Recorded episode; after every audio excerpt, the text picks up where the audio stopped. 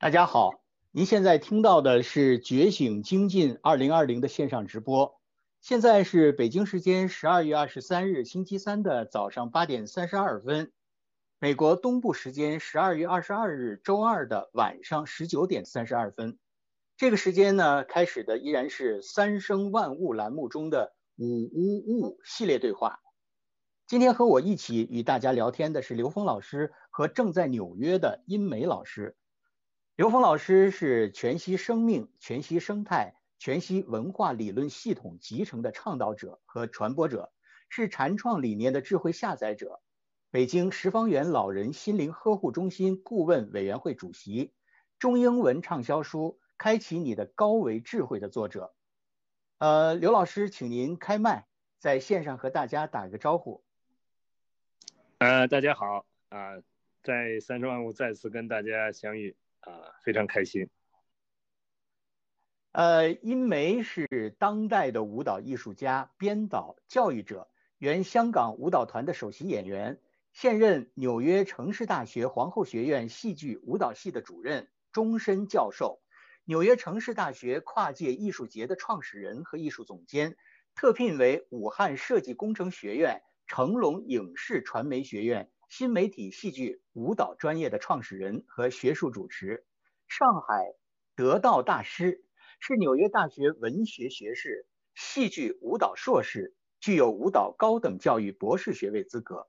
也是英美舞蹈剧场的创始人和艺术总监，曾经荣获美国古根汉姆奖。国家福布莱特学者奖、洛克菲勒文化基金奖等多项大奖，在国内外的舞蹈圈子里有很高的知名度。殷梅老师也请您开麦和大家打个招呼。谢谢严冬老师，谢谢刘峰老师，非常高兴今天又在这里跟大家见面。啊，殷梅老师，我们上周三的这个时间哈，首先呢是先聊了舞蹈。与生命关联的意义，具体的说呢，就是舞蹈与生命觉醒和改变我们生命能量自由度的一种关系。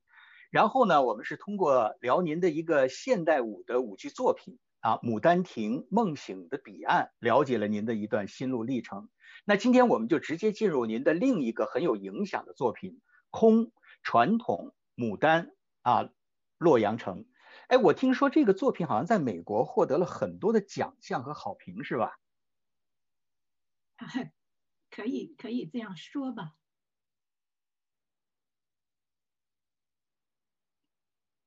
啊，那您接下来先跟我们谈一谈，呃，这个作品的缘起啊，就是创作的缘起。我们知道它是在一九九八年，也就是你刚去美国不久就开始创作的。到一九九九年和二零零零年这期间做了一些公演。那这个作品的这个缘起，就创作的缘起是因为什么？或者说，呃，您把它定位在一个空、传统、洛阳牡丹这三个词的组合，它有一个什么样的寓意？您有请。啊，谢谢严冬老师啊，呃，这个。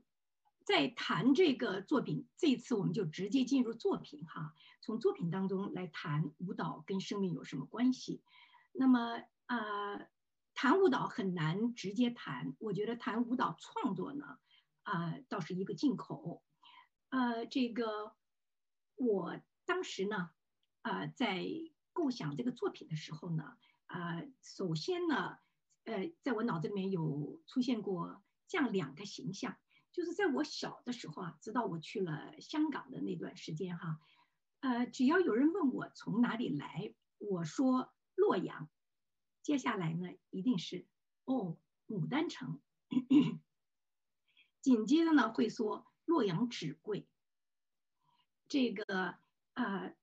当时在我脑子里面就有这样的一个想法，我想做一个呃有一点自传体的。小时候成长的那段经历的故事，那么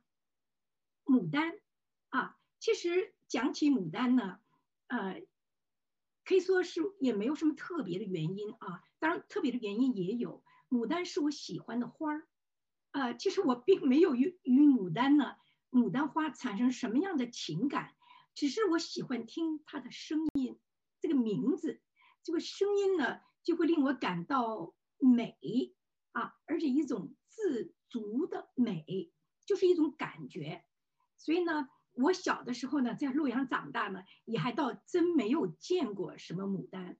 只是听呃父亲呃说过，这是一个很久的传说啊。那个讲为什么叫牡丹城，是有个小的很很久的传传说。记得小的时候呢，呃，学校里面也组织过我们说去公园，叫牡丹花公园去看牡丹，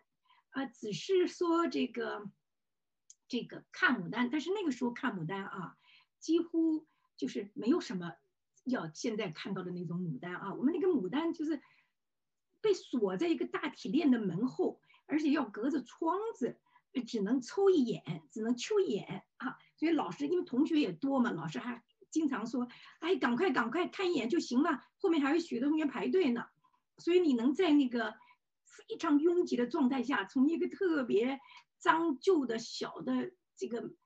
窗子上面。看到一些牡丹花就栽在盆里，一点也不起眼哈，也也没有什么特别好的印象。完了还听一些花农说哈，这些牡丹呢是用来做药材的，因为牡丹的根呢这很贵重，是一种贵重的药材。那个所以说呢，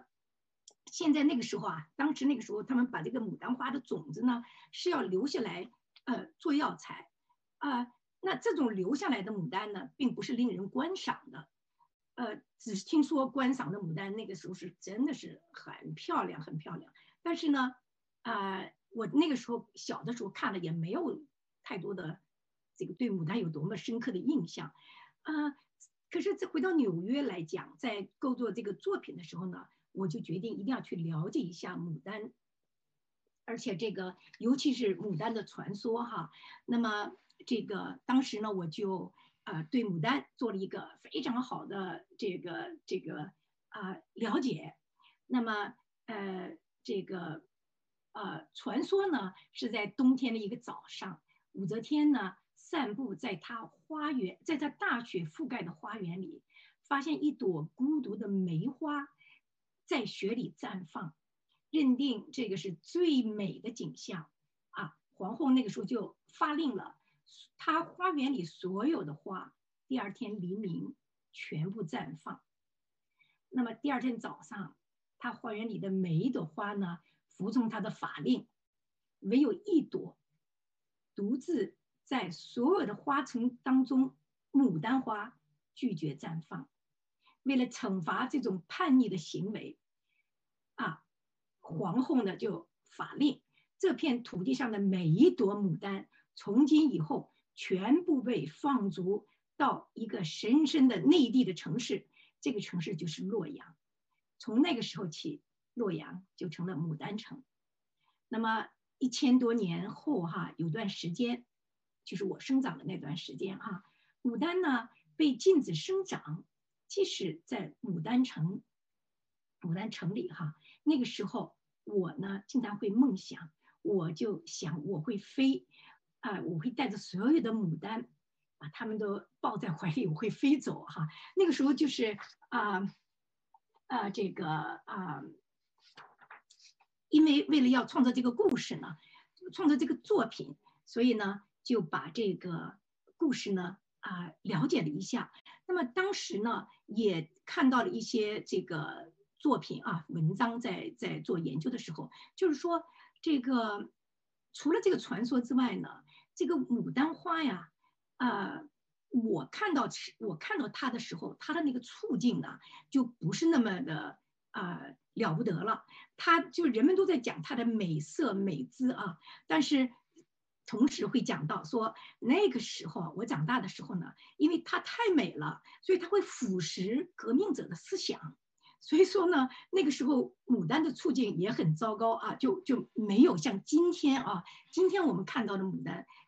在在每一年的四月份，洛阳的牡丹花，洛阳的牡丹节，那是千姿百态的牡丹都存在这儿，都在这里静放哈，绽放。但是啊、这个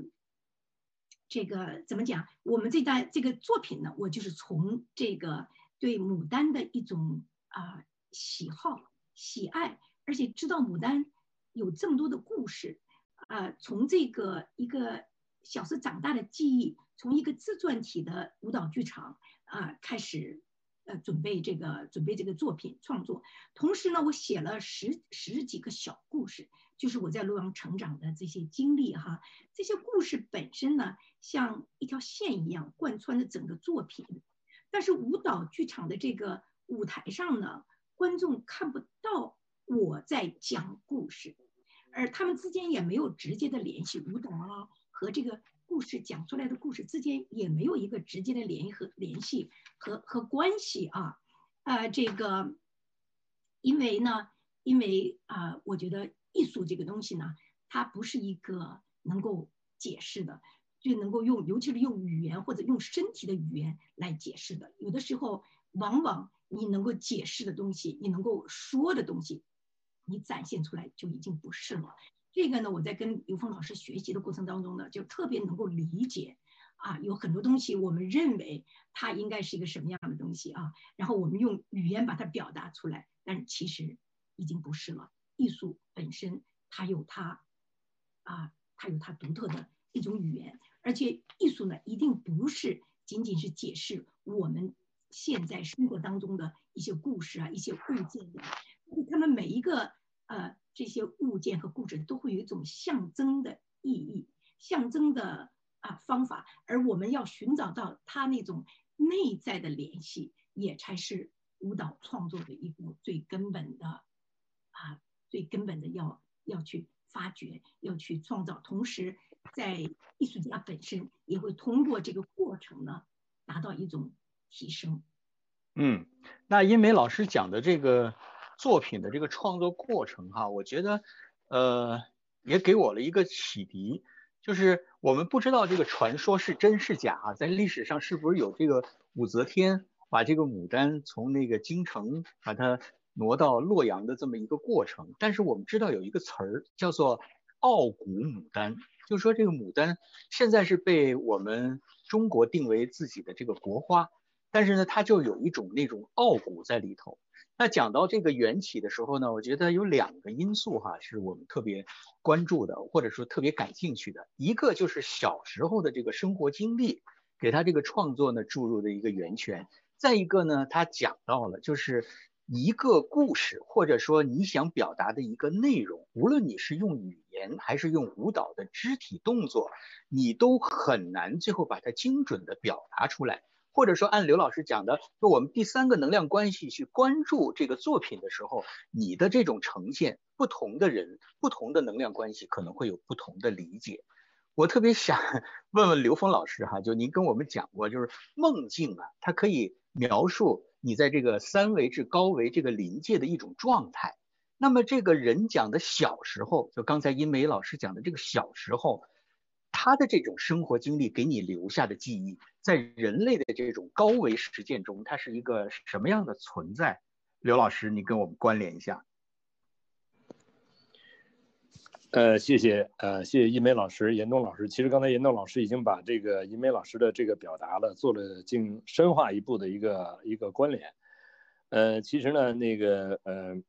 首先呢，这个这个作品啊，它从这个空传统啊，洛阳牡丹。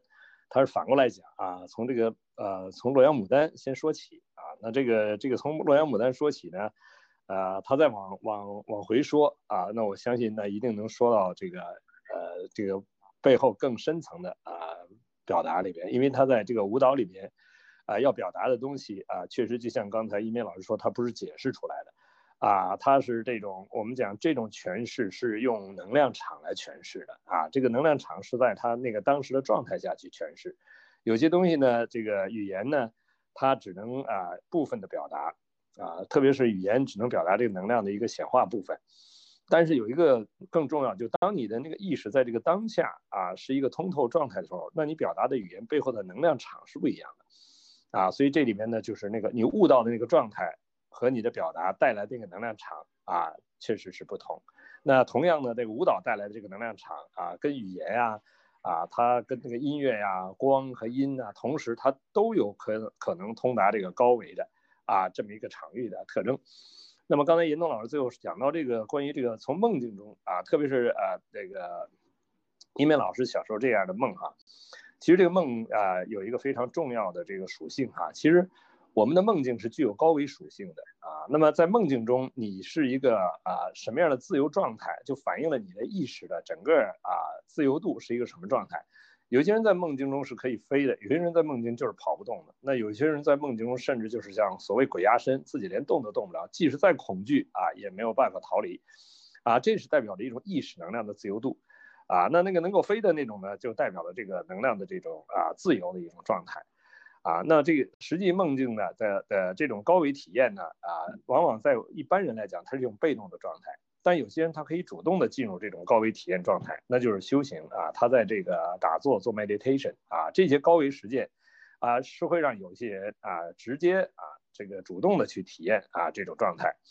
当然，这种状态并不完全是我们一定要追求的功能啊，因为什么呢？真正的这个所谓的高维啊，那么后面会讲啊，真正的目标啊，它是在终极啊，终极目标，而不执着于中间的功能上。但是梦境确实啊，能够让我们超越这个三维现实的认知的障碍的。啊，所以刚才那个讲到这个梦境，一定是啊，在这个英美老师潜意识里边啊，这个梦境既有自己那个自由飞的这么一个这个内涵啊，同时呢，也有对这个跟牡丹花之间的一种啊一种关联。这种关联呢，他把这些牡丹花抱起来飞起飞起来的一个，它实际上这个我我们用了四个字啊，就可以把这个当时的那个状态表达了，它是一个护花天使。啊，所以的这个我们都有说说护花使者，什么是护花使者啊？得有有像，因为老师在梦中，他实践就是跟牡牡丹花的这种缘就呈现了。刚才那个严冬老师说了一个特别重要的一个啊这个概念啊，就关于这个牡丹花作为国花啊，这个时空里面呢，没有一件事情是没有意义的啊。就牡丹花为什么会定义为国花？那在这个呃，一鸣老师讲的这个故事啊，就是牡丹啊这个这个。这个武则天啊，在当时，他用他的意志来来，他是当时是国王嘛啊，他他他是一个女皇嘛，他是以这个天下唯我独尊的这种啊这种状态来呈现他对这个号令啊所有存在的这么一种状态，但是他毕竟是个人啊，所以他的呢是一个啊以人的意志啊来呃来来这个左右这个自然的啊，那么。这时候你就看到，唯有牡丹花就不不屈从在人的意志。我们知道嘛，道和自然是一体啊，叫道法自然啊。那么自然的运行有自然的规律啊。那么按照自然的规律啊去运行的这个生命，它是合道的。那么这个自然的反义词是什么呢？啊，就是人为啊。所有人为的东西啊，它都不自然。所以呢，实际这个这个故事啊，呈现在这个啊这个这个武则天在那个当下。啊，它实际是一个不自然的人为的意识啊在起的作用，而牡丹它自己啊所处的这个当时的那个呈现，实际是它啊，它是一个保持它自然的属性的一种状态，这是中华文化核心底蕴，就是道法自然，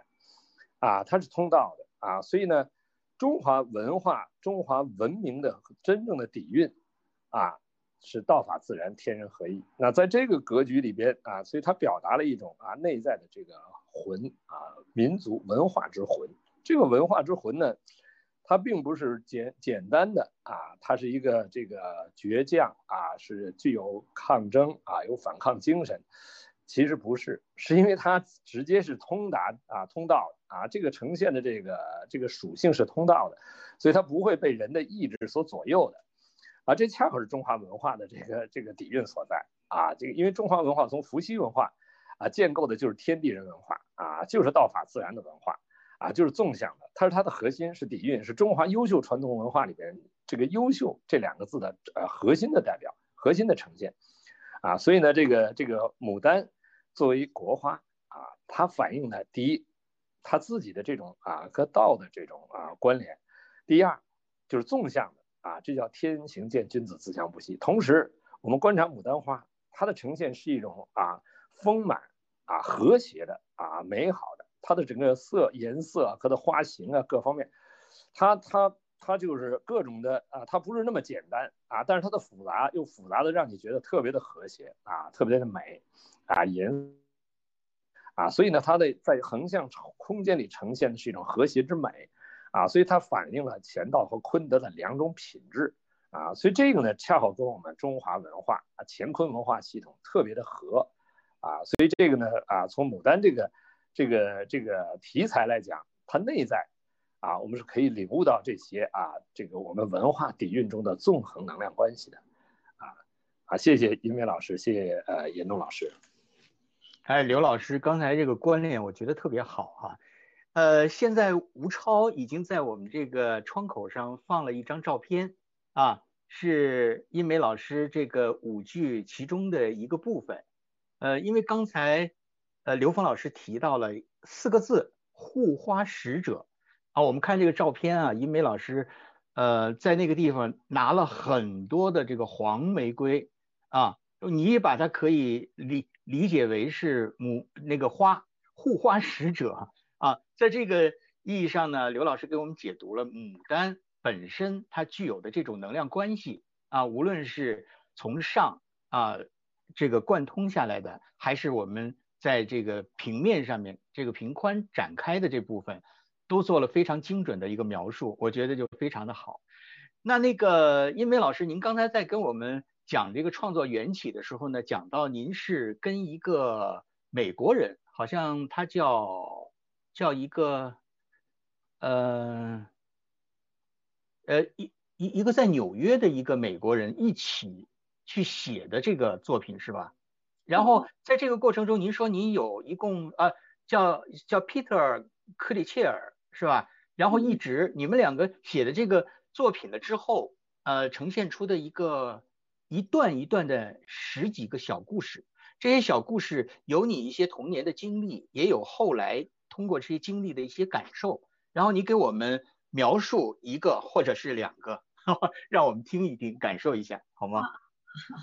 前边我呃讲了一段传说啊，这边讲的是一个传传说。那个其实我这些小故事呢，现在听来可能也没有多大的意义，但是在当时呢，却是一个、呃，这个却是一个非常重大的一个一个一个，怎么可以这样讲？所以。就是小时候那个记忆呢，是非常强大的，非常强大。那么我选选选两段出来读一下吧，因为虽然这个故事是以这些呃十个不同的小故事整组成的，但是啊、呃、后面会谈到这个我们舞台上呈现的跟这个故事在在形式上其实是表面上是找不到逻辑关系的。啊，那么这个也也是一个啊，这个对我来说呢，他们不需要有关系，因为只要你把他们放在一起，而是因为我把他们放在一起，那么他们就是有联系的，而且这种联系呢是一种深层的联深层的联系，而这种联系呢，因为走的比较深，所以呢，它又通过我们这个表面上用的一些道具呀、或用的一些呃装置啊，它的意义呢。会走到另外的一个层次。那么这个当中呢，我尤其会啊、也会谈到，就是在这个啊、有有一个一个一个历史学家吧，哈，这是十九世纪中叶的一个历史学家，他就原来就人们都认为艺术呢是艺术家完成的，到那个时候呢，就艺术品已经结束了。但是他呢，呃，却提出了一个新的概念。这个人的名字叫啊。Alois Riegel，他讲呢，他说艺术的最后呈现，并不是因为艺术家完成的，而是要有一个 beholder's share。怎么讲呢？就是一个观者，所以他提出来，观赏者帮助艺术家完成了他的整个作品，艺术作品。那么这个在后期，就是我在的这个后当代艺术的有很多很多，呃，艺术的这个。啊，戏剧家或者是这个舞蹈编导艺术家们在一起都会因呃因为他的这个啊概念呢，做很多学术上的研究啊，去讨论这个问题呀。我自己也曾经花过很长一大的篇幅来来来描写我的作品不可能完成，如果没有观众的这个参与，就是说在这个啊这个这个呃这个这个。从来嘛，就在历史以前，在十九世纪之前呢，艺术就是艺术家自己的完成的，是艺术家自己的呃观点和观念哈啊，这个已经被锁定的一个一个一个呃一个一个完结的一个句子。但是其实相反的，艺术仍然继续进行着，就是说我们的作品仍然继续进进行着。就是如果观者没有看到的话，你的主观意识。就是艺术家可以看着你的作品，同时可你可以对它产生一种新的一种呃 intention，就是你的主观意识可以对它有一些啊、重新一些一些提出一些新的呃主观意识，但是呃当观众看到的时候，是他们完成了这个作品的完整的故事，所有的一切依赖呢，都是依赖在那当下那一刻，这个呢。这个真的让我一直回想，就是跟刘峰老师交流的，啊、这这这一段时间啊，就是所有的他会讲到这个艺术，这个 reflection 就是这个反思。当人们看到作品的时候，那种反思啊，它一定是内在的。这种而且那令到那个内在的，令到观者的内在的这个觉醒的那当下那一刻呢，它仍然在进行当中。它帮助你把你的这个作品呢找到了。在他们身上的那种意义，所以这个观者的经历才会使你的作品成为一个完整的作品。我今天讲这个，就是因为啊、呃，刚才大家谈到了这一点哈，我觉得呃倒是有必要把这个这个一个新的理念提出来。那么我现在来讲啊，我现在回过头来再讲我呃我的这个一些小的故事啊，我给大家就是简单的读读两个吧，这个。呃，这个第五段是讲的是墙，围墙的墙。我小时候，我们完全生活在设计院高大的围墙里。我们设计院的，呃，四面的墙门口有警卫，阻止人们进来，并列出个名单，谁出去了。我认识的人，每一个人都住在墙内。如果你住在墙外，你的存在是无法想象的。因为我的哥哥，一部分的我也住在墙外，想要拒绝啊，与一切墙内的人想要拒绝之外的那些东西保持的距离。现在，我随身仍然带着这堵墙在我心里，我阻止人们进来。我保留一份名单，谁从我这里出去，越来越难分，是内心的空虚，还是外在的空虚？嗯，这是其中的一段啊，就是因为你小嘛，你住在设计院的那个围墙里面，那个时候你跟外界是没有联系的，这个时候就小时候的一个记忆啊。非常的非常的深刻，觉得所有的一切，我甚至不可以想象那个那个那个素菜、那个水果是从哪里来的，他们都长在墙外，因为不长在墙内，因为墙内我没有看到过这些这些东西啊。就是我们呃这个这个时候小时候的一种非常被局限的一个一个生活的一种状态。还有一个小的故事，我我觉得我讲一讲倒是蛮有意思的，就是说。呃，我小的时候呢，我们学校给关闭了，就是老师呢都送出去了。呃，我们的新学校呢是一个工厂，我们的新的老师呢都是工厂的工人，我们也不必看书。我们的期末考试呢，就是老师决定发呃启动一个小小的发动机，呃，任何启动发动机的人呢，都得到甲，那就是 A 哈，最高的分数。我也得到了甲，并不是我启动了发动机，是因为我拉绳子太用力，就我身体失去了平衡，猛地将嘴第一时间冲到了这个发动机的壳壳体上。我得到了奖，是因为我的努力。那我的嘴呢，肿了好多天呢。当我说话的时候呢，我就会流口水，但是没有一个孩子笑我，因为老师说。我是革命的小英雄，那个记忆也非常非常的深刻啊。呃，这个小的时候，呃，特别呃真诚，呃，老师说的一定去努力做啊啊，这个啊不会有第二个想法。如果有了一些念头，马上就会做自我批评，非常多。我现在回过头来看我小时候写的日记，那个所有的日记都是没有，几乎每一篇都会有自我反省啊，自我批评啊，就是非常的努力，希望能够成为一个特别好的这个这个接班人，你知道吗？好，然后我还讲了一个，就是我小的时候特别喜欢做梦。而且喜欢放风筝啊，就小的时候呢，我经典梦经常梦到我自己会飞。我我有两个梦，就是说怎么讲啊？我现在再打断一下我自己，我有两个梦，其中有一个梦呢是我总在重复的梦。这个梦呢，我还要将将有机会的还问一下刘峰老师，我为什么会做这样的梦？这个梦呢，感觉像噩梦，但是它重复。在我小时候就重复，一直重复，一直重复，一直等到我已经很大了，仍然会重复这个梦。这个梦就是我在一种巨大的白光下面往地下掉，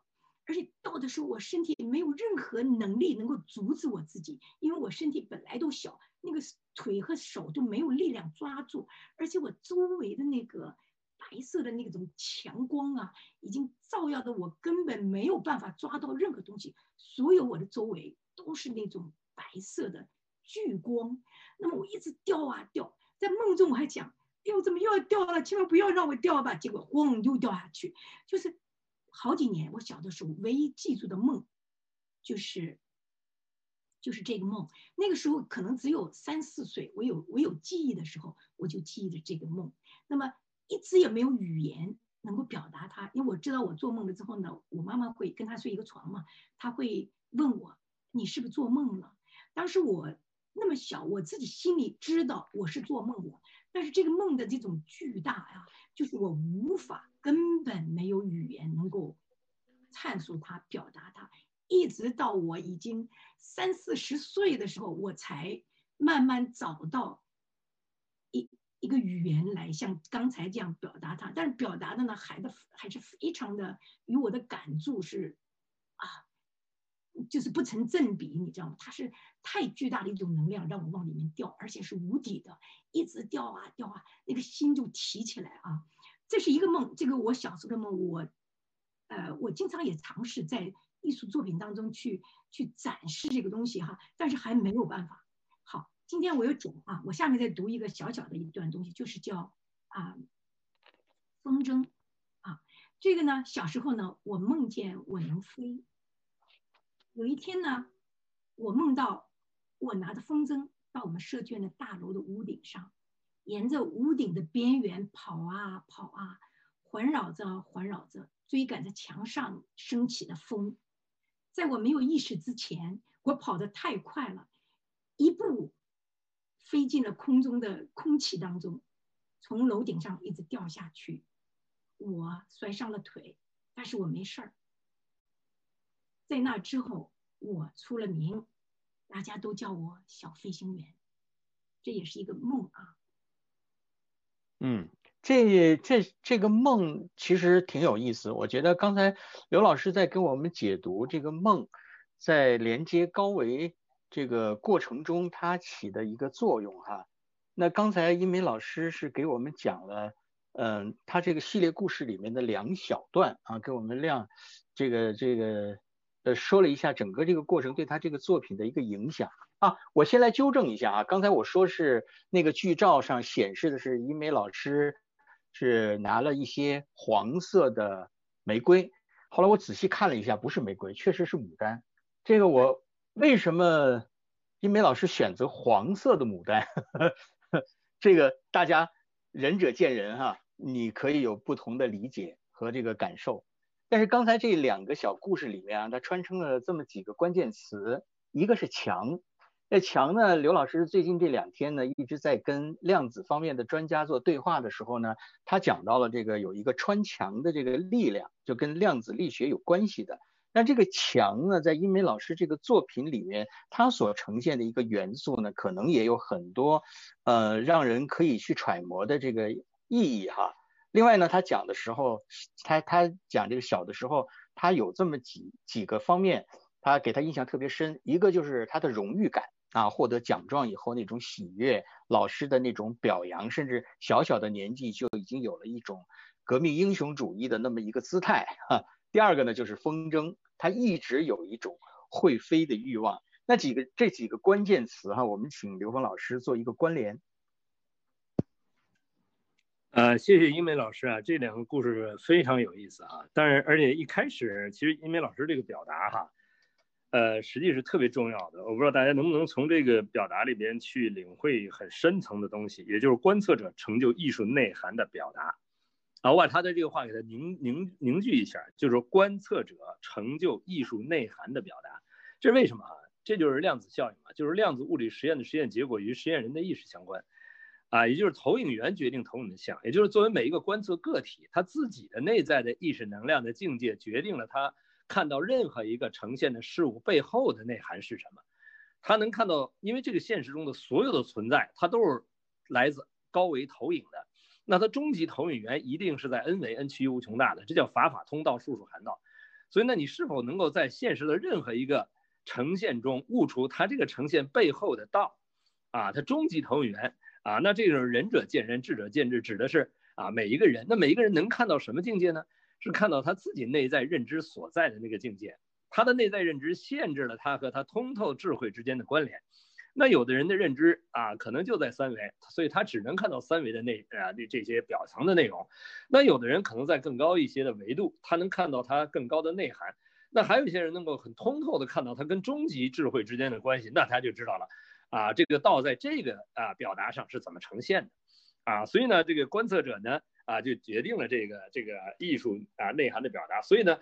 呃，艺术在继续进行着。这话说的非常的牛啊，为什么呢？因为他跟不同的人在观测的时候，他所表达出来的对他的解读啊，实际在完成完善着啊这个艺术作品背后的道，啊，这个这就是一个，因为道是无止境的。你可以永远趋近于本质，但你只要表达出来，它就不是了。但你可以在不同境界的表达趋向于这个啊，趋于无穷大啊，可以往这个方向去走。所以这是一个呃，我们真正啊对待艺术的一种态度啊。但是一般人呢，就是很难从这个角度去理解这个这个这个含这个概念啊。但是我们借用科学的这个逻辑啊，能够帮助我们去理解啊这个不同维度的投影关系，而投影呈现的这个。元素是源于内在的认知的，而内在认知是因自己的执念而产生的，而执念所在的境界决定了啊，你这个这个对对这个事物整体理解的这个境界啊，所以这样的话，就一连串的这种逻辑关联啊，就能够了解到为什么刚才啊这个殷梅老师说到了这个这么一个概念，其实这个概念已经是非常非常重要的了，也就是我们在看一个书法，比如看一个书法的时候。其实书法那个那个书法家在当下，他处在一种什么样的意识能量状态的时候，他就在他的作品里投影了他在那个当下能够感受到那种能量场，他投影出了这个书法作品。这在道家管这个东西叫符啊，道家的师傅画符也是，他在那个画符的当下，他的意识能量结构在哪个维度，他直接把那个结构啊给呈现下来了。而我们中华文字也是符，也是高于能量的结构，所以。中华真文啊，也是这些通达高维的这些啊通通达高维的人，直接能把高维能量的这种结构投影到空间里来，形成我们的中华真文甲骨文的最基本的元素。所以这些都是相通的啊。那所以这些东西都是艺术的内涵啊。所以艺术内涵在哪呢？是在高维啊。所以真正的人看艺术作品啊，或者是读艺术作品，或者观艺术作品，是观的什么呢？观它的意境。什么是意境啊？是意识能量的境界啊，所以我们经常说内涵啊，内行看门道啊，这个外行呢看热闹。大家注意，什么是门道？门是开启高维智慧的那扇门，道是通达 N 维的那个道。所以内涵内行是看到的是他那个玄之又玄的那个众妙之门，是不断开启众妙之门啊，跟那个终终极的智慧去关联啊，那个道去关联的。那外行看热闹，看他的表象的热闹劲儿，啊，所以这个呢，就是啊，所以看艺术作品，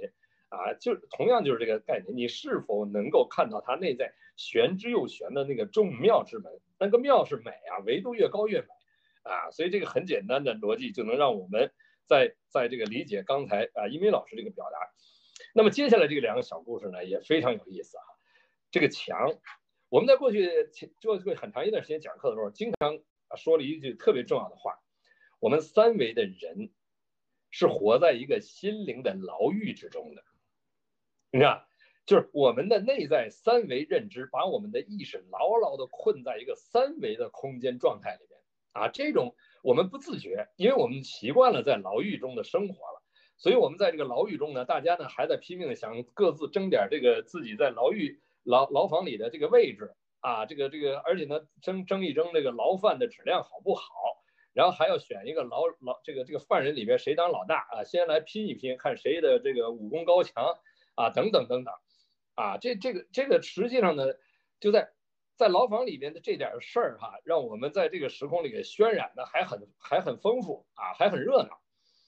啊，但实际上呢，人类真正面临的是集体越狱，啊，这个集体越狱呢有两种，一个你把这个墙给推翻了，但实际你推翻了它还是三维的，啊，所以真正越狱的是上面啊，是往上走啊，它它这个天花板实际是个玻璃天花板。啊，它它它是可以突破的，啊，但是呢，甚至可能上面根本就没有，只是因为我们的眼睛只能横着看，只能看三维，所以根本不知道上面的众妙之门在上面，所以只有纵向提升才是人类的突围之道啊！所以这个时空，这个牢房要塌了，你知道吗？这个你你再不往上走，就砸死在里边了啊！那么人还在争这个在牢房里面的这个位置啊，还在争谁的谁的谁能多吃一口牢饭。啊，谁能把自己的这个这个地盘给收拾的干净一点儿啊？不让别人来这个侵犯，哎，这些事情就是这个，所以这个墙反映的是一种心理空间啊，或者叫心灵空间啊。只是它，你说这个宇宙的全息属性，它可以表现在我们生活中的方方面面啊。有些人的限制啊，是在有形的物理空间给你这种限制，限制了以后让你干嘛？让你解放你的心灵空间啊。你像这个这个。巴哈伊教的这个巴赫乌拉，他这个二十多岁的时候就被抓起来以后啊，他是这个巴哈巴哈伊教的领袖嘛，就一一路把他给压在监监狱里边，他四十年的监狱生活，但是他创造了大量的作品，就是他的那个他的那个指导生命觉醒的这些文字啊，那是无比的自由啊，他这个在物理上啊，在生理上被限制了人身自由，但是他的精神解放的程度却指引了很多人。啊，很多人看到这个这个巴哈伊教的他的巴哈欧拉的这个文字以后啊，被唤醒，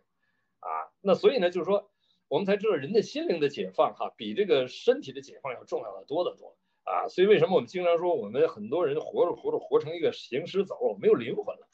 啊？当然有人说啊，不相信有灵魂哈，啊，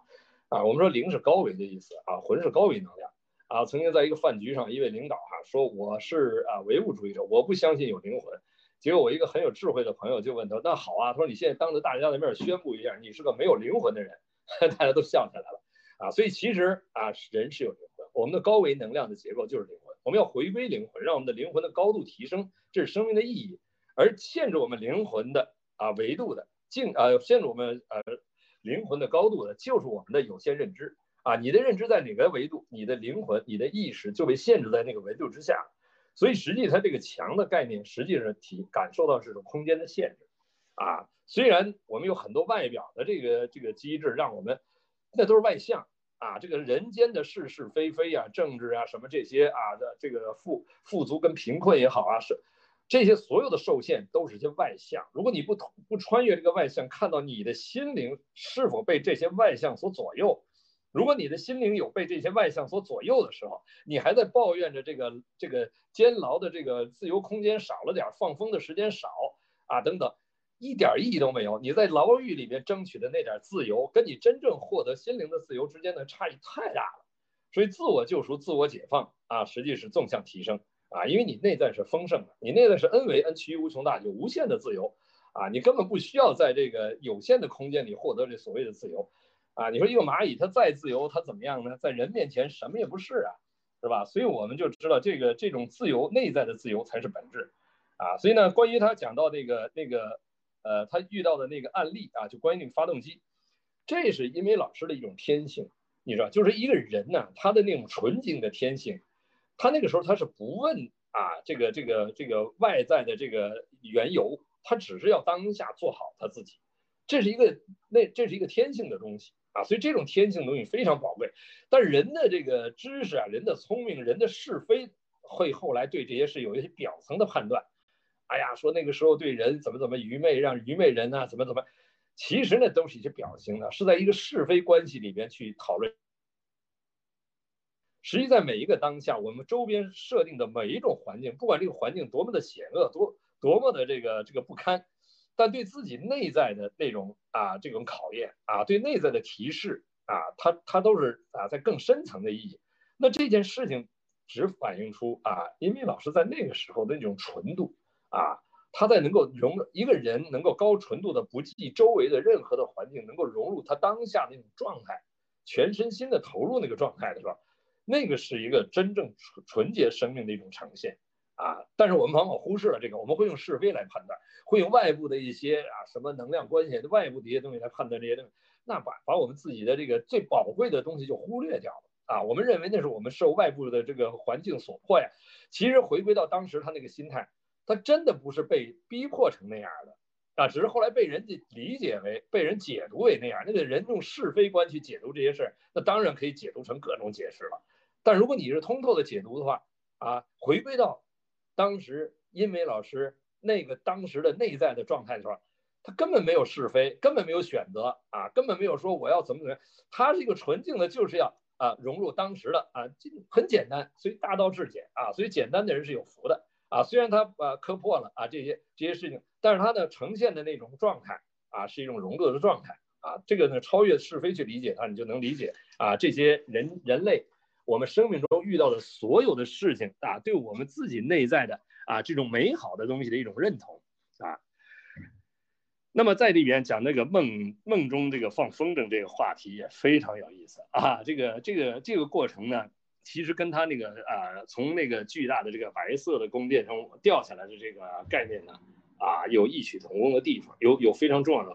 其实啊，坦率说，今天啊，因为老师能够这么描述出这个梦。那我可以跟你讲，我从小跟你做同样的梦，也是，但是呢，就是说描述出来不是这样，但是那个感觉就是说不出来，但是就是确实有一种啊空里，就像你在空空中掉落的那种恐惧啊。我当时想的就是说一个特别大的一种，你说是机器吧，又像一种啊一种什么东西，一种能量在那旋转啊，这个人排着队伍没没有办法就融入，被这种能量卷进去的感觉啊，就是这种，而而且那个又像是就像跌落的那种状态，这是什么？这是我们从高维降维的那种感受啊，就是说属于打落天庭的那种感受啊，实际就是这样，就是说其实我们的本源是圆满恩维的啊，但是我们因为有些认知，使得我们离开了那种自由的状态啊，我们身不由己的啊进入了更低维度的状态，但实际我们的内在是不甘心的啊，我们内在是不想是这样的，哈，但是呢没办法，那时候你是身不由己，是因为什么呢？因为我们的低低层次的认知把我们牵动啊，所以这个就是这个这个这种梦哈，其实是啊，而且是重复做。我我印象中我是做了，从很小很小就记事的时候就有这个梦啊，然后呢伴随了我很长时间。好，但当我慢慢的领悟了这些东西以后，我才这个梦才消失了啊。这个梦后来在我的意识中就是在大概到呃十几岁的时候，这个梦就真的就消失了。啊，但是你今今天提起来的我，因为我知道我从小会连续做这种梦啊，所以我我觉得这个我完全可以来跟你这个相应哈。它实际后来我理解它是一个，我们去理解它是一种降维啊，是你从一个啊天堂啊往这个人间，其实对于人间来讲，天堂呃这个天堂来讲，人间是地狱啊，这个就是这个地狱就是你维度高和维度低，它是个相对概念哈，就差异为就像人和蚂蚁的差异啊，它那个自由度在降低。所以这个这个，但是呢，在在这个呃他自己的梦里面的这个现实中这个梦里面，从掉下来呢啊摔伤了腿，这说明什么？其实本来你是可以跟风筝一样，就我们是可以跟风筝一样自由的飞的，即使你忘我的去跑，跑到就是你脚底下没有踩着楼，你的脚在继续倒的时候，你也能在空中跟着风筝一起啊飞翔啊。但是呢，因为我们在三维空间的这种认知啊，把我们的翅膀给折断了。啊，把我们的这个飞行功能给折断了，所以我们会掉下来。但是你掉下来为什么只是伤了腿而没有事儿？你生命没问题呢？啊，它就是告诉我们，其实我们的内在啊是啊给我们这种启发，让我们知道我们从上面掉下来，我们可以回去的。而且我们呢，就这种不要恐惧啊这种啊这种掉下来，它会让提醒我们啊提醒我们的生命啊是可以再回归到像风筝一样回归到这个更高的境界啊，所以从这个角度去理解啊，其实呃有这种体验的人一说这个呢就能啊就能接到，没有这个体验的人执着在这个三维状态的人，你说了以后确实他很难懂，那觉得好像很违心，其实心和物是一体的。好，谢谢。你看那个英梅老师，你一定觉得特别高兴哈。就刘老师小的时候跟您做过同样的梦，这个梦表示了一种纯度啊，它是一个降维的过程，就是会愿意飞啊，有飞的欲望的这么一个过程。我觉得刘老师刚才关联的这几点啊，给我的印象非常的深刻。首先一个呢，就是他说观测者呈现艺术内涵的表达啊，这个很经典。这句话很经典。那因为老师，其实你对这个可能会有更深刻的理解哈。另外，呃，刘老师讲到这个内行看门道，那你看出了门道，你就进入了众妙之门。我就在想，什么是内行？其实内行可能不是某一个专业圈子里的人士算内行。就比如我们理解的哈，是不是懂舞蹈的人、学舞蹈的人、进行舞蹈工作的这些人，然后看了这个舞剧？他就算是看出门道来，其实未必。像我觉得刘老师如果去看这个舞蹈，那可能才算真正的内涵啊，内行。从这里面他才能够悟出很多的道理。所以这是我联想的，就什么人算是内行。另外讲到这个墙，就生活中的三维的这种牢狱，就可以表达为一种墙。那墙呢，其实是我们心灵的一种空间。心的解放要比身体的解放重要的多，我觉得这几个要点啊，大家如果呃记住的话，那刘老师刚才这个关联啊，我们就理解了他讲的那个核心的内容是什么。再有一个呢，我们知道一个舞剧的创作过程中，它有很多的元素啊、你比如说很多人都会问哈、啊，然后刚才我们这个对话一开始之前，我还在问英明老师，我说你在整个这个剧情里面加入了一个出家人的武僧。是个什么想法？是出于什么样的一个考虑？然后呢，好像还利用了一个桌子，呈现出了像京剧三岔口的打斗的那么一个简单的一个过程。再有呢，就是里边用了大量的我们一会儿要专门谈到的这个天书。啊，这个呢，英明老师刚才跟我讲，其实就是不同的人看到不同的这种形象，也就是我们刚才讲的这个从内往外折射出来的这种形象，你是会有不同的理解的。那下面呢，我们可能要用一点时间来讲一讲这个天书。我们来问一下哈，这徐勉老师为什么会把这个天书的概念呢融入到他这个作品中去？在这之前呢，我想把这个天书的背景跟大家做一个介绍。这个天书呢是徐冰院长啊，徐冰是二零零八年担任了中央美术学院的副院长，他创作的。他这个所谓的天书呢，就是把四千多个汉字，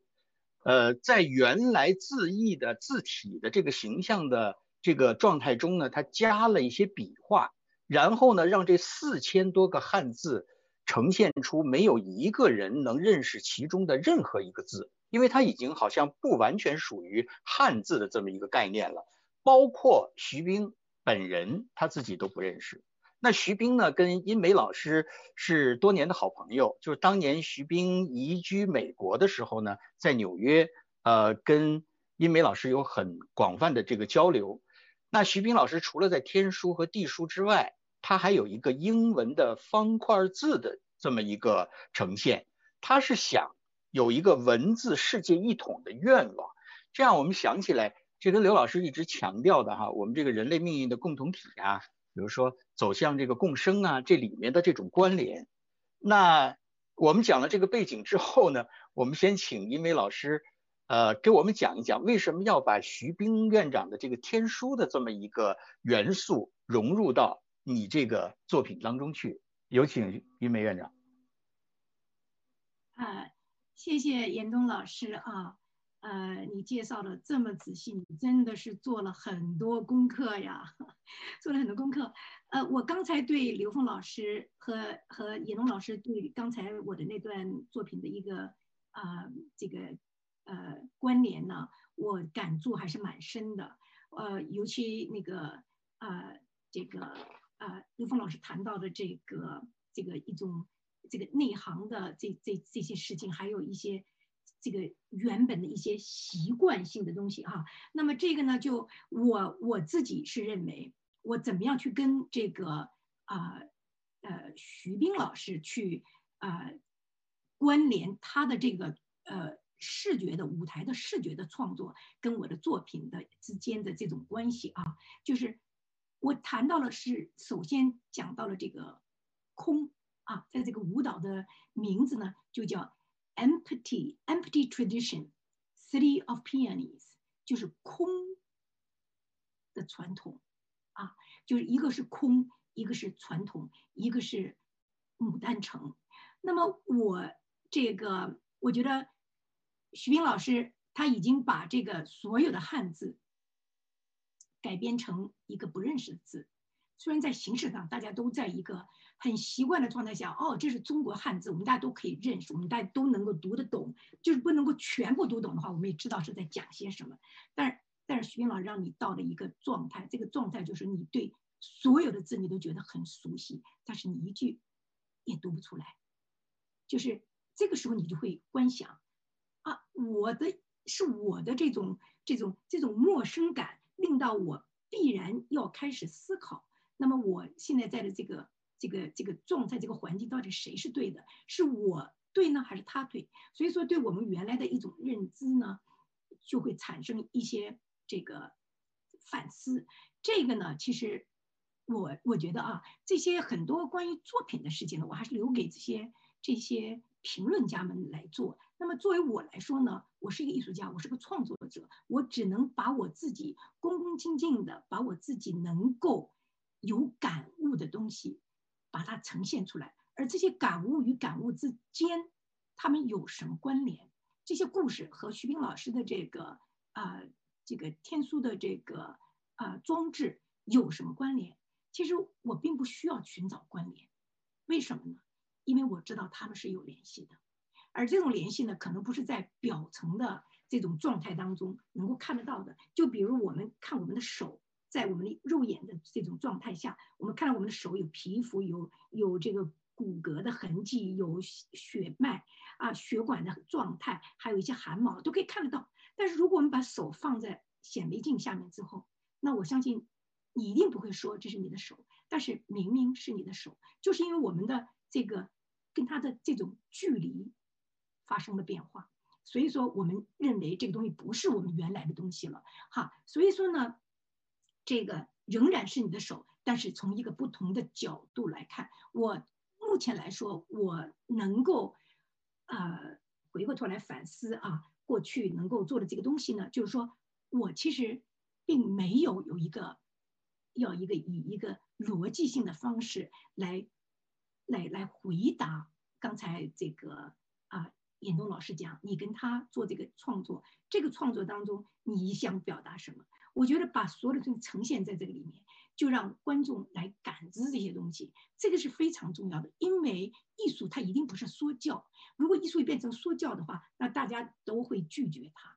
艺术就是一个非常真诚的啊，完全展开你自己，把你这些东西展示出来。那么我觉得这种展示啊，就是。而而不是说，我先事先把它全部想通了，想彻底了，把故事也连起来了，自圆其说了。其实这种自圆其说，一个是没有必要，一个是你也第二个你也说不明白，因为凡是能够用语言说明白的，就已经不是这些东西了啊。那么这个我我我我我选择我跟呃这个徐冰老师在合作呢，我觉得他给我很大的启发，他给了我很大的启发，就是说。当然，他这部呃作品《天数》本身是一个非常非常完整的作品啊。那当时我们在合作的时候呢，他会他把这个东西借用给我了，就是所谓借用给我，就是说他把这个东西把它搬到舞台上了，让我们在这个当让我们的作品在这个当中啊开始呈现。那么对我来说呢，首先在视觉上，我觉得它简直就是一个丰盛的不能再丰盛的那种这种优雅的一种。一种形象，一种形式啊，因为它首先你看到这种中国的这种啊传统的这种大的线装印的这种书啊，这个就是一种文化，这个就是一种历史，这个就是一种你的你的你从哪儿来的，那么看到了这个东西，你就觉得跟他很接近，非常之接近。我觉得这个对我来说已经足够了，对我来说已经足够了。至于他读懂还是读不懂，啊，不重要。重要是你跟他有了这种关联，我觉得，我觉得这种这种联系，啊，才是令到我们后来，我后来这么多年之后，慢慢慢慢发现，其实我们所做的所有的事情，无论在在艺术上，在教教育上，在这个你平时做人，你的修炼，你所有的一切，就是你希望把这么多生在你身边出现的这种状态现象，你未必能够理解它，但是你能够。通过你的经历，啊，你知道他们慢慢，他们都是有联系，你慢慢会找到这个联系。而这种这种联系呢，到目前为止，我其实已经很自信了。就像我做画画也好，或者我创作作品也好，我画画我其实可以不用睁开眼睛，我把那个墨往下一摔，我就知道从这儿可以开始了。因为不关键不重要，你从哪儿开始，你是从中间还是从后边还是从前边，而是说。只要你开始了，你的那个经历，啊，它就会令到你经历过一经历这些啊，这个这个过程，这个过程呢，就帮助你找到了，也许你你还不知道如何提出的问题，而在这个过程当中，你会慢慢意识到。那么在跟这个这个啊这个啊这个作品当中，跟呃徐冰老师做的这个这个合作啊，我觉得是一个非常非常。非常，我自己在在这个，当然这个《纽约时报》的评论也非常的出色，非常棒啊。那我自己就所有的整个在过程当中，我的感觉是非常对的。那么这个啊，我们不去谈它其他的意义和它的理论和概念或者什么，我觉得这些东西呢是还是要留给留给评论家来做，但是能够感住它是非常重要的。那么在这个我讲到了，就是说。其实，尽管你看到的这个作品，它都不重要，因为艺术它本身也不是在这个艺术作品上面，艺术实际上是在内心里，是在你心身体里面。如果你把所存在的东西啊，就是归回找到在你在你内心当中的存在哈，这些东西我觉得就是一种啊啊一一个一个非常啊。是一种有一种神秘的一个自我的一种满足啊，自我的一种满足。它只要跟你的那个内容，你无论你找到了些什么一些小小的东西，我发现了什么，我为什么用这个这个用这个这个这个啊少林寺少林寺的和尚，我为什么拿了一把剑？为什么把剑放在腿下面？为什么会在他在黑暗当中不停地闪动啊？就闪出这种光线，这些东西是为了什么？其实不重要，重要的就是说，他跟你的当下在那一刻。产生了一种连接，而且这种连接呢，呃，是一种用语言很难表达出来的。所以我在我在我在讲，其实艺术家他是啊、把你周围的这个这些平时你注意到的，或者在你脑子里面的，或者是梦境的东西，你把它积累起来，你跟他找到了一个一个一个那这个内容跟你跟你有变成了一种你的一种。一种表达的意思啊，而且这个当中呢，它肯定会有一种质量，它会有一种质感的东西，它与它和它空间之间的那种那种感觉，它如果跟你在一起是一个一个状态，它如果跟你和空间发生的状态，你们之间和空间的这种距离啊，或者跟时间上的一种一种一种对话或一种感知，或者是你身体本身的动作的一种重量，或者你跟演员之间的这种。这种交流，或者你想做这个作品的一种啊动作，把它放大来做，还是放小来做，放非常非常非常极小的方式来做，或者你把它做成不同的形式啊，这些东西，其实在你创作当中没有什么规矩的，这些规矩就是你在当下能够做出即兴的一种判断和决定。那么啊，这个这个呃。只要你把你的这种经历，同时你会拥抱它，你你就是所谓拥抱，就是你会展开自己的这个这个双臂来接受所有存在啊，会来到你呃当下的那一刻当中给你的这种认知，你能够理解它、接受它，啊、承载它，然后呢，想办法跟你的观众去分享这些东西。我觉得这个呢，是一个一个艺术创作的一个很很重要的一点。那么。正是因为我有这么多年的经验呢，到最后呢，其实我一直在从舞蹈呢走出来，走到戏剧，然后又走到视觉艺术哈。当我走到戏剧的时候，我这个时候在在在中国，呃，这个武汉设计工程学院，在成都影视传媒学院，就是做了很多关于肢体剧场和即兴创作的这样的一种一种形式。这种形式呢，并没有人教过教过我，完全是我自己就是。就是相信我自己了，然后呢，就会就会啊、我我编排了这个十几部这样的作品哈，从这个呃村上春树的《百分百的女孩》到夜半汽笛声，而而且到这个呃比利时的诗人写的这个青岛呃青鸟，还有这个曹禺的《北京人》呐，呃古希腊的悲剧《Antigone》还有这个。莎士比亚的《哈姆雷特》，还有渡边淳一的这个《红花》，以及啊田沁鑫写的萧红的这个《生死场》，就是很多这样的作品，包括《牡丹亭》，这我给学生给戏剧呃戏剧系的学生编排的这些这些这些作品啊。那么这些东西，其实我原来并不是这个教戏剧的，而且对所有的剧本，我都不可能完全吃透他们。但是我，我我一点都不担心这个，因为我觉得语言呢，这个东西本身剧本写出来的东西啊，这个语言是一个平面的，但是我认为语言和语言之间，它是有很大的空间，它是立体的，它是在用线性的语言是无法完全表达出来的。但如果我把它们拆散，我用身体，我用行为，就像呃斯坦尼讲的说。什么是戏剧？戏剧是行为。只要我把行为放进去，那么这个、这个、这个，他的感知力，比如说他的感知力呢，感染力呢，它会帮助你连接，帮助你把这些你你还没有用线性语言展示出来的东西呢，把它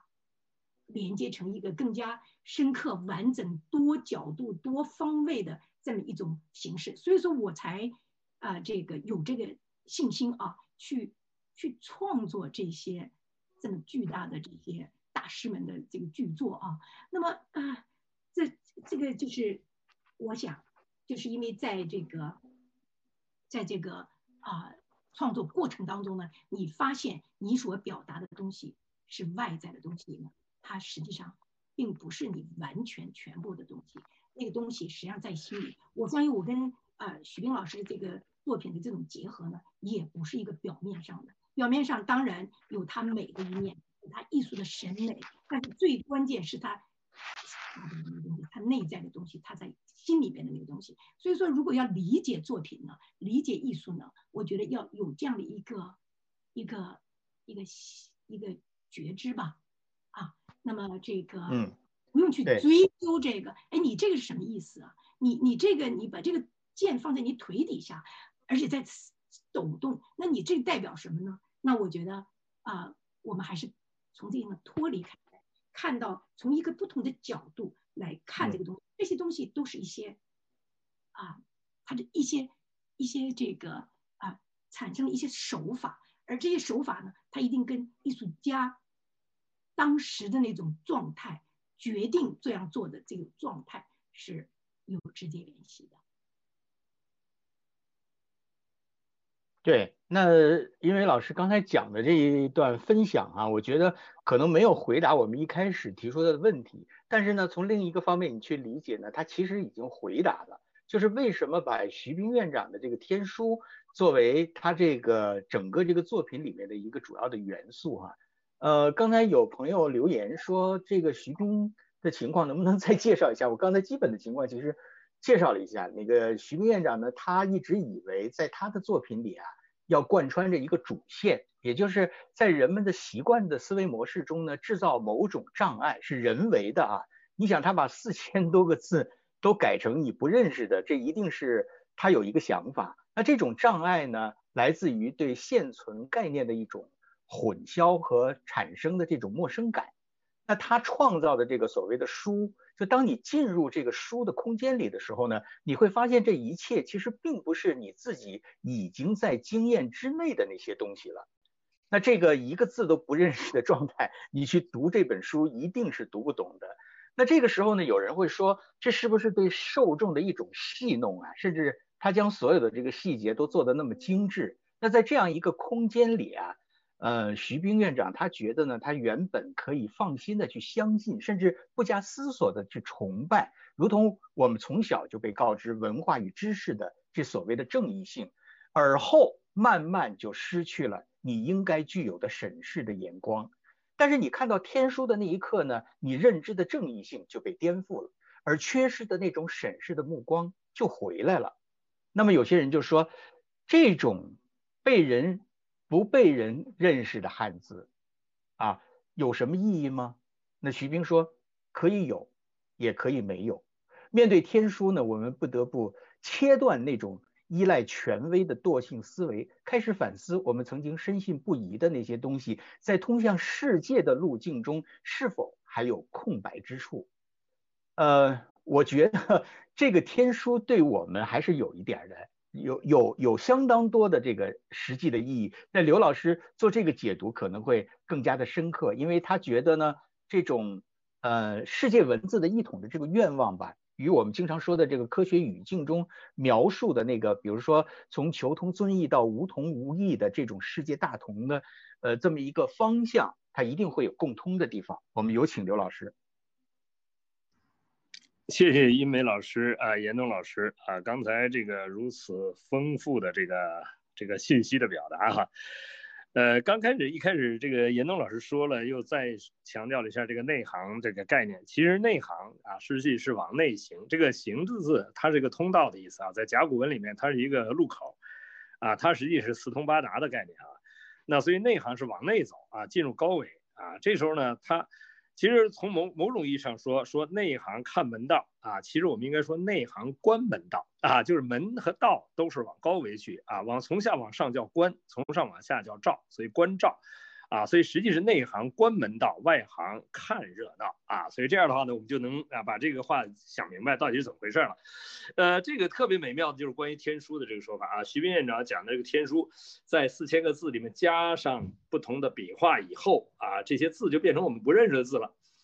那这让我们直接关联了中华文字的源头，就是甲骨文。你知道甲骨真文它。它的特点是什么？就中华真文，它的特点是，所有的中华真文啊，你终其究竟只有八个基本符，就已经把这个这个中华真文的所有结构全部表达了。这宇宙中最简单的八个基本符，其实就是汉字的笔画，后来衍生出汉汉字的笔画了。那每一个基本符代表一个最简单的质简的能量结构。哈，那实际上呢，它加这一笔，等于在在能量结构上又加了一个结构，实际它代表着一个空间能量的一种表达，啊，但只是因为我们这个就是，其实中华真文是有无穷无尽的，你知道吧？它是无穷无尽的，它从最基本的能量结构，它的组合代表着什么样的时空能量的意义啊？你了解到这一点的时候呢，啊，所以傅景华老师就是凭这八个基本符就能够解读任何一个从来没见过的甲骨文的它的内在的内涵，它的时空能量的内涵，哇，这就很有意思了。所以当我们了解这件事情，所以呢，实际徐斌院长在做这件事，他那个潜意识中有一种，就是一种自由的能量状态，就是，就我们从这个循着他这个逻辑往回找，就找到了中华文字的根。是高维能量结构，而且是从高维能量的质简结构形成的。哇，这是非常精彩的一种表达。就很多人嘛，所以说这个有天传有地传，这个天传实际就是这个高维能量结构，地传就是象形结构啊。但是天传和地传之间有非常近似的关联是什么呢？因为它们都是来自于这个中空间能量结构，所以这个文字这个符跟这个结构是直接关联的。那这个这个能量结构在现实中投影一个物体像。啊，它也是来自于同一个能量结构，那这个结构啊，跟这个符的结构一定有它的共性，所以我们看它们俩之间长得像是太正常不过了啊。当然，我们也可以理解成我们在地面上找到这个东西，也受它的启发，形成了文字结构。所以中华文字有象形，但是更重要的是它的内涵，它是能量结构内涵。那所以呢，你说这个呃，刚才这个殷美老师呢，呃，讲到一个概念，就是说它只是在那个当下对整个这个能量场的一个啊当下的一个表达啊，它这个表达它不需要啊把这些逻辑给你讲明白。那我的使命是什么呢？啊，我的使命是借逻辑破逻辑分别，因为人的最大的障碍哈，现实中搞搞科学啊，搞这些最大的障碍其实是逻辑障碍，也就是当你认准一个逻辑的时候，往往是拿这个逻辑去评判其他逻辑啊，去评判这些逻辑是否合理。那我正好反过来，我是借这个逻辑打通所有逻辑之间的关系。当你发现这个时空里面零维从零维出发，所有东西都从这儿出现的。所以你可以在零维这个质点任意建构逻辑，它告诉我们什么意思？这个宇宙空间没有任何一件事情或者两件事情之间不可以建立一个直接逻辑关联的，啊，这样就你就等于破掉了逻辑分别，破掉逻辑相，这叫借逻辑破掉逻辑相，这叫以其人之道还治其人之身。当你破掉逻辑相的时候，你绝对不需要执着任何一个逻辑啊，你随时拿起的逻辑都可以放下，啊，所以呢，我的我的使命就是来借逻辑来破逻辑相的。啊，借逻辑来破分别的啊，任何一个逻辑我们都可以关联。那当这个逻辑跟所有逻辑都能关联，而所有逻辑之间的这个分别也就可以破掉了啊。所以这样的话呢，我是找关联啊。这个，但是作为不同实践的人来讲，他的那个法门不一样，他就是说他不需要去关联，我只要去呈现啊，我只要在那个当下把我的完整的能量场啊，完整能量状态，我可以是跳跃式呈现没有问题，我要留空间。跳跃呈现留出来的空间是一种必然的，因为高维的丰盛，你用三维去表表达它，永远是有限的；你用低维表达高维，永远是有限。但是因为你的基础是高维，投影源在高维，所以你的所有的呃这个低维的表达都跟高维是有关系的，所以就给了人们领悟空间。所以知识，我们学知识干嘛？是要通过知识去领悟智慧，而不是把知识当成工具在现实中满足我们现实需要。如果仅仅是这样的话，那知识变成所知障了啊！所以这样的话呢，等于。这个空啊是空性，空性不是没有，是万有，是流出的这个所有这个空间里面的万有的可能性，让每一个生命你自己去悟啊。那那这个万有的可能性有，它们之间是无穷无尽的啊。所以呢，经常我们说高维实践啊的特点是什么呢？啊，每一个高维实践的特征都是不可重复的。啊，都基本是，特别是到了这个究竟层面，就每一个，所以这也是《金刚经》里讲的，一切贤圣皆以无为法而有分别，而有有而有差别啊。那这个意思就是说，你的所有高维实践，因为你用三维空间你去看它呢，就像上山的路有无穷多条啊。所以这个时候呢，这种啊空性啊，它代表的是万有啊。所以这个把这个空一下呈现在这里边啊，那么。所以它呈现的是感悟，它不需要啊，这个殷梅老师他所做的这个状态，只要把那个当时当下的这种能量的状态，那他为什么会跟这个这个呃这个徐斌院长去做这件事情？因为徐斌院长这件事情呈现了一什么？呈现了一种超越文字表象的内在的自由，他加的每一笔每一画，实际加入了另外的新的能量元素进去，它有没有意义呢？啊，你读不到它的最核心的能量关系的时候，你就不知道它是什么意义。但当你真正知道了它内在的那个能量关系的时候，那这个任何一个新创造的词都有它的能量属性啊。这个宇宙空间的这种丰盛啊，这种无限的呈现啊，它是可以任意呈现的。但是任何一种呈现都代表不了它的本源，它都是本源的一种啊无穷分之一的表达啊。所以这才是空性的意义啊。所以这个从从这个角度能够啊。呈现这个华严智慧啊，就什么叫华严？就无限的可能啊，这是华严啊，在无限的可能里边啊，无限的丰盛里边，它又反过来呈现的是空性的在这个这种万有的境界啊，所以华严的智慧，华严的呈现跟空性啊，跟空华严是什么？是有啊，是无限美好的有啊，但是这个华严的无限美好的有，它跟这个空性的这个又是。高度啊契合了，而华严这个华字在中华真文里边恰好表达的就是无限的存在，无限的有，无限的美好啊。这个但是它又是一个啊有有有诸多的上画符啊，诸多的呈现啊，让我们去啊呈现出它的这这个呃整个在空间境域里面的啊这个上通的通言啊通通啊上通和下言啊横向的这个显现，它全都包括，所以它这种丰盛啊，所以这样我们才能理解这个这个。在艺术表达里边啊，它的内涵是可以无限丰盛，但是它表达出来的解读啊也是有无穷多种的啊，所以呢，呃，你要说刻意要找一个关联啊，那我们只是借一个方便关联，因为大家相信科学嘛，所以借一个科学的逻辑去关联一下，帮助我们去啊告啊理解这种东西的丰盛啊。特别是刚才那个呃呃，殷梅老师呃举了一个例子，就是守在不同的观测条件下，观察条件看到的是不同的呈现。同样，你在不同的维度，你去看观这个不同的这个呈现的话啊，包括艺术，特别是艺术作品，它的呈现的这个啊是确实不一样的啊，这就是所谓的门道啊。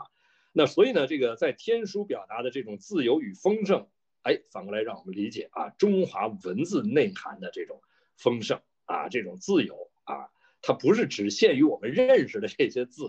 你知道这个这个傅景华老师他进入的一种境界，就是说你随便拿一个甲骨文过来，他从来没有见过啊，他就能给解读它代表什么样的空间境域啊，它的空间境域和这个空间境域所表达的不同层次的内涵。啊，这是一个不得了的，而且他那个表达就一个字可以丰盛的表达出无穷无尽的这个解读，而且当用中华真文解中华真文的时候，他才能够体现出他这种能量彼此能量关系。啊，用我们的这个现在的这种楷书啊，后来的这些结构去解释的时候呢，它已经有一些变形，但即便变形，它也有中华真文的影子。因为什么？笔画，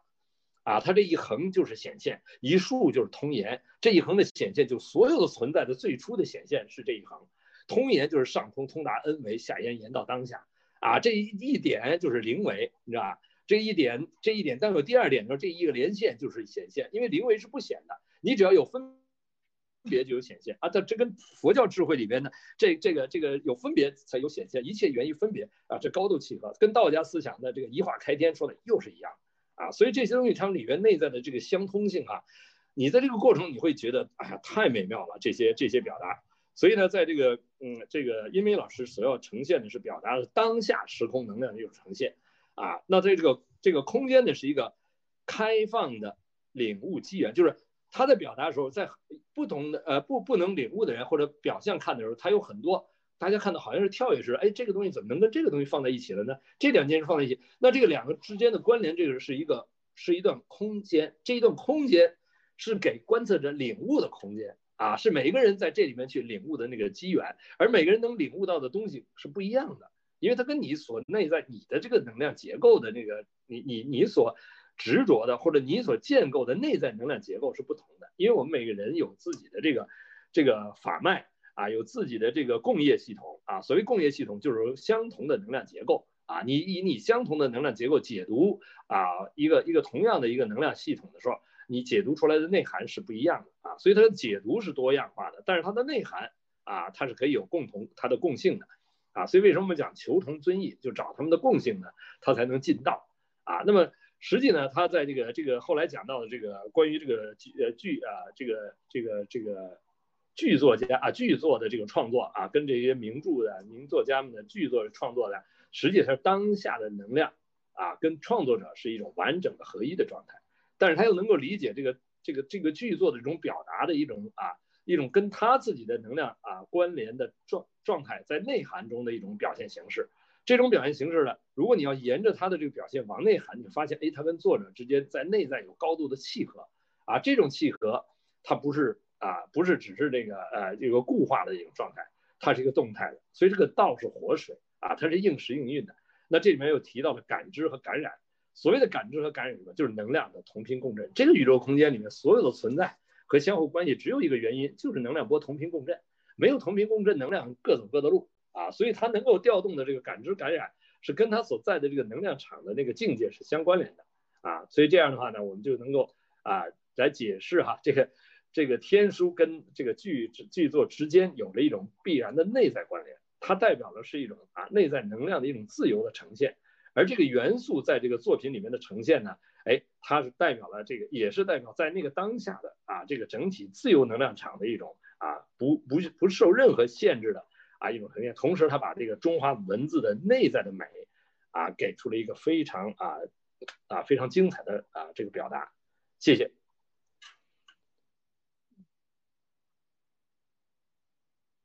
嗯，呃，刘老师关联的非常的精彩。